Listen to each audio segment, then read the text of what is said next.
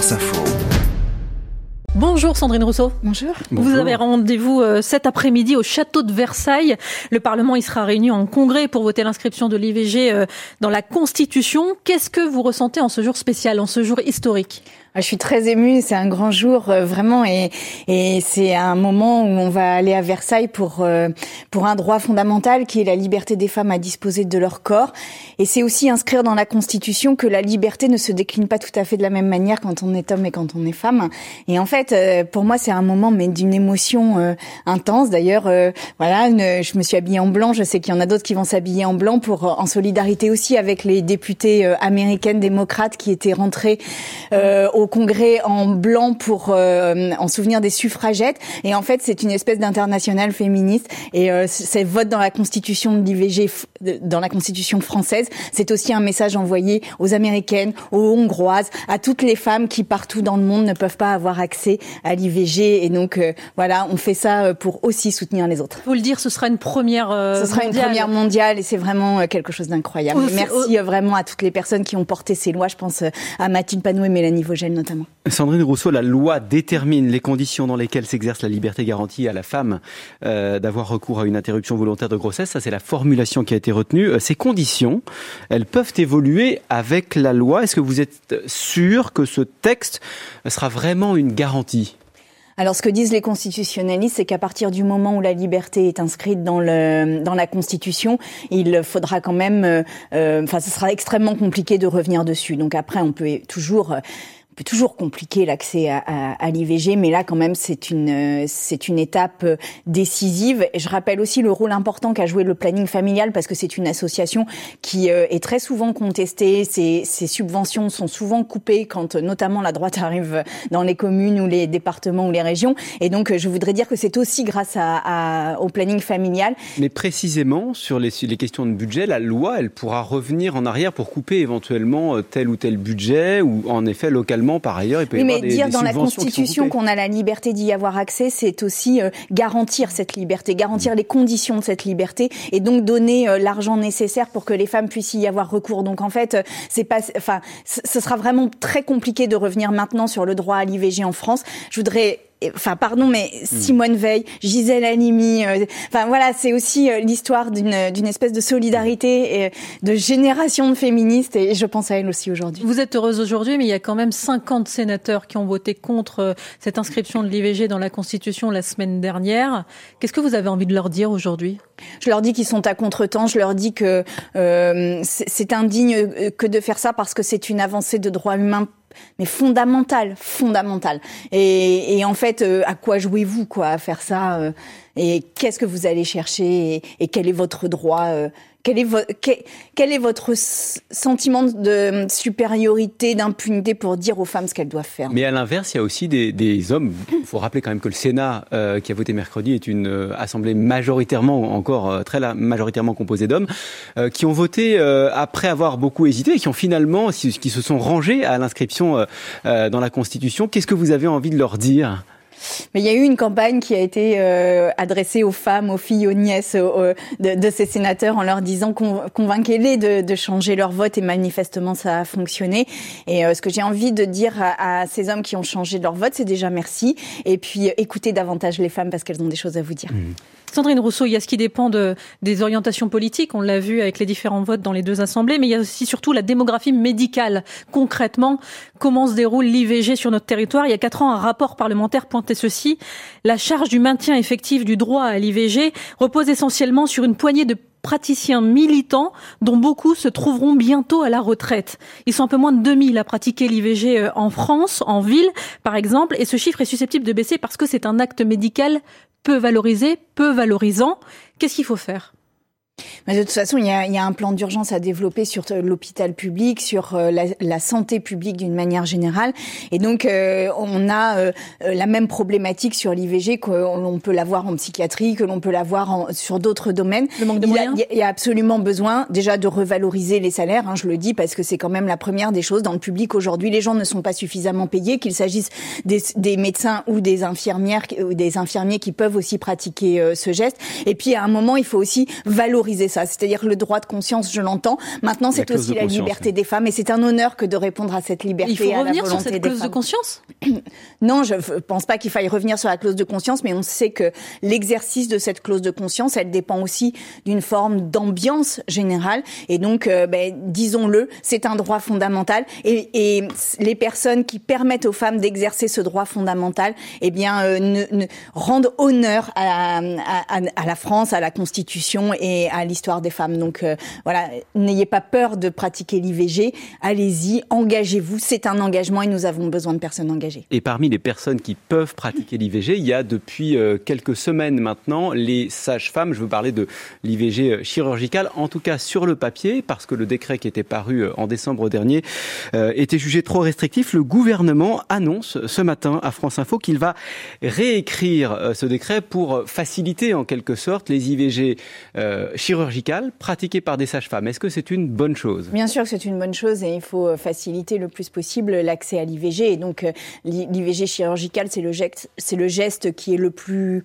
euh, intrusive, j'ai envie de dire, pour les femmes. Et donc, euh, c'est aussi très bien que ce soit des sages-femmes qui le font parce qu'elles ont euh, une approche du corps des femmes qui est, bah, qui est pétrie de leur connaissance, de leurs compétences et de leur expérience. Et donc, il est important que les femmes se sentent en confiance au moment où elles fassent ça. Donc, ce décret est bienvenu. Mmh. Sandrine Rousseau, une question annexe, mais en rapport avec l'IVG. Votre tête de liste aux européennes, Marie Toussaint, a écrit à CNews. la chaîne info de Vincent Bolloré l'a invité pour un débat entre les différents candidats. Elle a refusé la proposition euh, et dit que ce qui l'a définitivement convaincu, c'est l'infographie dans laquelle CNews présentait l'avortement comme l'une des principales euh, causes de mortalité dans le monde, devant le cancer, devant le tabac aussi.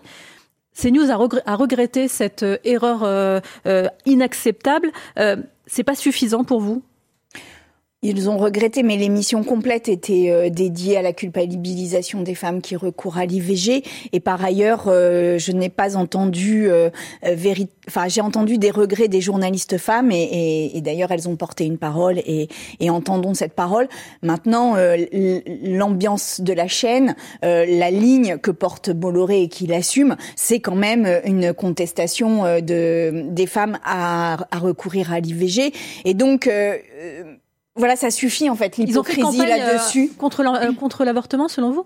Bah en tous les cas, toute la toute l'émission. moi, je regarde pas ces news, mais toute l'émission qui où il y a eu cette infographie a été euh, une émission dédiée à la culpabilisation des femmes. Et en fait, ça suffit, ça. Enfin, ça suffit. Voilà. Donc, je comprends Marie Toussaint. moi, je ne réponds pas à, enfin, je ne réponds pas aux invitations de ces news à aller sur les plateaux. Après, c'est un choix qui est aussi un choix de notre parti puisque nous avons pris une résolution en ce sens. Je pense que ces news a une euh, ligne éditoriale, que c'est une ligne éditoriale qui mène une bataille culturelle d'extrême droite et qu'il faut l'assumer et que nous ne soyons pas, euh, que nous ne participions rien en, en rien à cette bataille culturelle me semble être à notre honneur. Mais vous allez sur Europe 1, qui appartient aussi à Vincent Bolloré. Oui, mais Europe 1 a une ligne qui est, pour le coup, qui est quand même beaucoup plus pluraliste. Et d'ailleurs, Europe 1 a moins euh, été l'objet de contestation que euh, CNews de la part de, de euh, du CSA qui est devenu l'Arcom, voilà. Et, et, en fait, euh, il n'y a pas eu les mêmes réprimandes sur, il n'y a pas eu les mêmes sanctions sur l'absence de pluralisme, donc ça n'est pas tout à fait la même, le même angle. Le 8.30 France Info, Jérôme Chapuis, Salia Braclia. Sandrine Rousseau, députée écologiste de Paris. On va parler maintenant euh, des sujets agricoles et euh, au lendemain du, salon qui vient de s'achever à Paris, euh, une proposition de loi socialiste visant à reconnaître la responsabilité de l'État dans le scandale du chlordécone, pesticide utilisé dans les bananeraies aux Antilles jusqu'en 1993, en dépit de sa dangerosité. cette proposition a été approuvée par l'Assemblée nationale la semaine dernière, sachant que la majorité et la droite se sont abstenus. Est-ce qu'il y a la moindre chance, selon vous, que ce texte aille au bout, qu'il passe le filtre du Sénat? Alors j'espère absolument qu'il ira au bout parce que c'est un texte qui est historique en cela qu'il reconnaît la, la, responsabilité de l'État dans euh, les maladies issues de l'usage abusif du chlordécone. Et pourquoi la responsabilité de l'État? Parce qu'on connaissait la dangerosité de ce produit et qu'il y a eu des autorisations de le répandre euh, des années et des années après euh, les, les premières recherches scientifiques sur sa dangerosité. Donc en fait, là, on est dans un moment qui est crucial, qui est l'État a une responsabilité quand il autorise des produits et que ces produits ont une dangerosité sur la santé. Nous sommes aujourd'hui en train de discuter du plan éco-phyto, de l'indice euh, de, de mesure du nombre et de la quantité de pesticides qui est déversé. J'en ai discuté hier avec les représentations des agriculteurs au salon de l'agriculture où j'ai passé toute la journée. Eh bien, il y a une bataille à mener pour que le nombre de pesticides diminue, que l'usage des pesticides diminue réellement. Mhm. Et là, euh, l'État a une responsabilité là-dedans. Ce ne sont pas seuls les agriculteurs qui sont euh, bah, face à des contraintes mhm. économiques, face à des contraintes qui sont euh, les leurs sur leur exploitation. L'État a une responsabilité. Et je rappelle que dans cette loi, il y a un amendement que j'avais porté et qui a été adopté, qui est qu'il y a un principe pollueur-payeur qui fait que ce sont les entreprises qui produisent c'est le chlordécone, le glyphosate, etc., qui ont une taxe pour financer les fonds d'indemnisation avec un principe rétroactif, absolument. Vous parlez de la situation aujourd'hui, la, la, situation de la crise agricole. Euh, Xavier Bertrand, le patron LR de la région des Hauts-de-France, euh, demande au gouvernement de revenir justement sur l'interdiction, euh, l'interdiction de certains néonicotinoïdes, donc des, des pesticides pour les betteraviers, par exemple. Écoutez, il était à votre place la semaine dernière. Pas d'interdiction sans qu'il y ait une solution. Si vous laissez mourir les betteraviers des Hauts-de-France comme de toute la France, eh bien dans ces conditions-là, on continuera à produire de la betterave, mais pas en France. Tiens, en Allemagne. En Allemagne, il y a une partie de la production qui utilise des néos. Donc, ce qui veut dire qu'on va s'interdire en France ce qu'on autorise de venir du reste de l'Europe. C'est de la concurrence déloyale? Oui, il y a de la concurrence déloyale. Évidemment qu'il y a de la concurrence déloyale. Alors Quand on élève euh, des poulets avec euh, euh, des, des, des, produits qui sont notamment aussi interdits en France, etc. Quand on quand on fait de la betterave avec des produits interdits en France, il y a de la concurrence déloyale. C'est la raison pour laquelle moi je voudrais qu'il y ait vraiment une, une, un socle de normes qui s'impose aux, aux produits qui sont importés en France.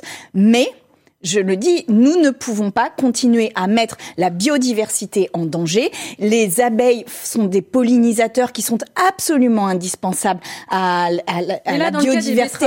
C'est maintenant, il y a de l'urgence. Comment ils font? Oui, mais il y a toujours de l'urgence. Et euh, à un moment là, la planète est en train de crever. Mais pardon, je le pose de manière euh, un peu. La planète est en train de mourir là. Et nos conditions de vie sur Terre sont menacées. Donc en fait, oui, on indemnise les, betteraviers. Oui, on euh, trouve. ce sont des dizaines de milliers d'emplois, notamment dans le Hauts-de-France. Oui, on, indemnise les betteraviers. Oui, on, finance des recherches sur les alternatives. Oui, on met le paquet pour sortir des néonicotinoïdes. Il y a 70% des insectes qui ont disparu, 800 millions d'oiseaux. On est où en fait non, mais la question est de savoir est-ce que la France va pas trop vite par rapport à ses alliés européens? Non, mais il faut qu'on y arrive. Et on a une obligation de résultat aujourd'hui. Donc euh, oui, il y a une période difficile à passer, je le reconnais. C'est pour la raison pour laquelle il y a besoin d'une indemnisation des personnes qui sont euh, qui perdent des revenus liés à l'interdiction des néonicotinoïdes. Mais nous ne pouvons pas continuer avec les néonicotinoïdes et il faut le poser. Nous ne pouvons pas continuer avec les néonicotinoïdes. ça, nous ne pouvons pas mettre au salon de l'agriculture et que vous en parlez franchement avec les, les agriculteurs, J'en ai parlé absolument. comment? J'en ai parlé absolument franchement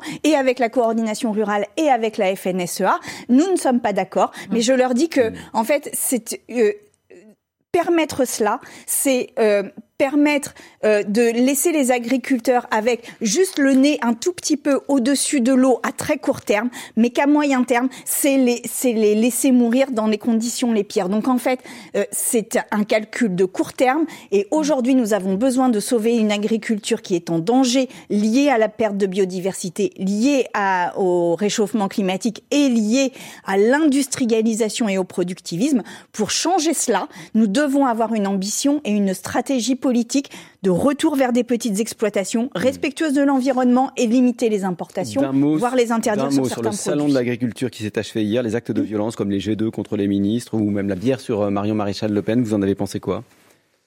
Je pense que c'est euh, des, enfin c'est des modes d'action que je ne que je ne valide pas, que je ne soutiens pas. Maintenant, je pense qu'il y avait aussi une forme de de, de je sais pas comment dire, mais d'exercice de communication. Euh, et voilà, moi, c'est la raison pour laquelle j'ai voulu euh, y aller euh, sans caméra pour discuter véritablement. Et je peux vous dire quand j'ai discuté très longuement avec bien des organisations, et y compris d'ailleurs des organisations syndicales, par exemple, de soutien des salariés de l'agriculture, parce qu'on les oublie, mais il y a des ouvriers agricoles, il y a des, il y a quantité de salariés dont on ne parle absolument pas et qui sont pourtant dans des situations eux aussi très mmh. compliquées. Sandrine Rousseau, 18 départements ont participé à l'expérimentation du RSA conditionné à une formation. Et sur les 22 500 personnes entrées dans le, dans le programme, 45% ont un contrat dans une entreprise et travaillent cinq mois après le début de leur accompagnement. Vous, vous étiez contre, euh, vous étiez contre à l'origine du dispositif. Euh, vous applaudissez aujourd'hui le gouvernement? Non, je ne l'applaudis pas parce que je pense qu'on est dans un dispositif qui, euh, oui, on peut sortir des chiffres comme ça, mais à la fin, on impose l'idée qu'on ne mérite pas le, le, soutien et la solidarité sociale. Or, euh, le RSA est une forme de solidarité qui est un droit. Et puis par ailleurs, non, non, mais et puis par ailleurs, je pense que ce qu'il manque dans le dispositif sur le RSA, c'est quand même tout un accompagnement et social et de santé, ce qui n'est pas dans le dispositif. Or, on voit qu'il y a des gens qui n'ont pas de logement, il y a des gens qui sont en mauvaise santé. Tout cela, euh, ils ne choisissent pas d'être au RSA. Ils subissent juste la situation euh, dégradée de la, de la situation sociale. Mmh. Et franchement, ça, ça renvoie à l'idée que les gens au RSA profiteraient du RSA. Ça n'est pas vrai. Et franchement, là maintenant, on est dans une crise sociale d'une telle ampleur que on ne peut pas continuer avec euh, cette cette vision-là qu'on ne mérite pas. Quand Gabriel Attal dit que le modèle social doit inciter à l'activité, vous, euh, vous n'êtes pas du tout d'accord avec ça? Je pense que l'activité est une euh, est une solution pour euh, ceux qui le souhaitent. Je pense aussi qu'il y a des gens qui vont mal et qu'il faut mm. l'entendre et que prendre soin de nous, ça n'est pas euh, mettre le couteau sous la gorge des gens pour qu'ils aillent travailler s'ils ne vont pas bien. les les regardez les indicateurs de santé mentale, ils se dégradent de manière conséquente. On a par exemple chez les jeunes des, une explosion des tentatives de suicide et c'est pas en leur mettant bah, le couteau sous la gorge. Pour le coup, mais, mais si, bien sûr que si que ça a à voir. tout de suite. Parce que ça fait partie de ces étudiants. De, pas que les étudiants, c'est des jeunes aussi actifs qui euh, démissionnent, qui euh, ne, ne, veulent pas euh, C'est une question qui est plus large que la seule incitation au retour à l'emploi. Oui, mais faire, faire un retour à l'emploi. Et il faut, Hmm. encore une fois, je le redis, il faut faire des retours à l'emploi, mais des hmm. retours à l'emploi qui n'ignorent pas la question sociale, qui n'ignorent pas la situation sociale des personnes ni la situation de santé. Et quand je vois que euh, on fait des bouts d'économie, où on a envie de le faire en tous les cas sur les affections longue durée, qu'on le fait sur euh, les personnes qui ont plus de 55 ans, on va avoir une réforme probablement de l'indemnisation chômage au-delà de 55 ans. Enfin, en fait, on tape toujours sur les plus faibles et on ne va jamais chercher l'argent là où, où, il, est, c'est-à-dire sur les entreprises de la grande distribution. On cherche 10 milliards d'euros. Il y a eu 10 milliards de baisse d'impôts aux entreprises lors du dernier budget. Il y a quand même quelque chose d'assez euh, évident à aller chercher. Le 8-30 France Info, Jérôme Chapuis, Salia Braclia. Toujours avec euh, Sandrine Rousseau, députée écologiste de Paris. Judith Godrèche multiplie les prises de parole concernant les agressions, les harcèlements sexuels euh, euh, dans le cinéma. Est-ce que vous avez, vous avez l'impression que le milieu réagit à la hauteur de la gravité de ces prises de parole? Pas du tout. Pas du tout, mais pas euh, mais de la même manière que quand euh, la question était sur Depardieu ou euh, enfin en fait ou Polanski où on a l'impression d'un milieu qui résiste, d'une résistance un peu passive, un peu souterraine comme ça à la parole extrêmement forte de Judith Godrèche. Elle vient d'où cette résistance?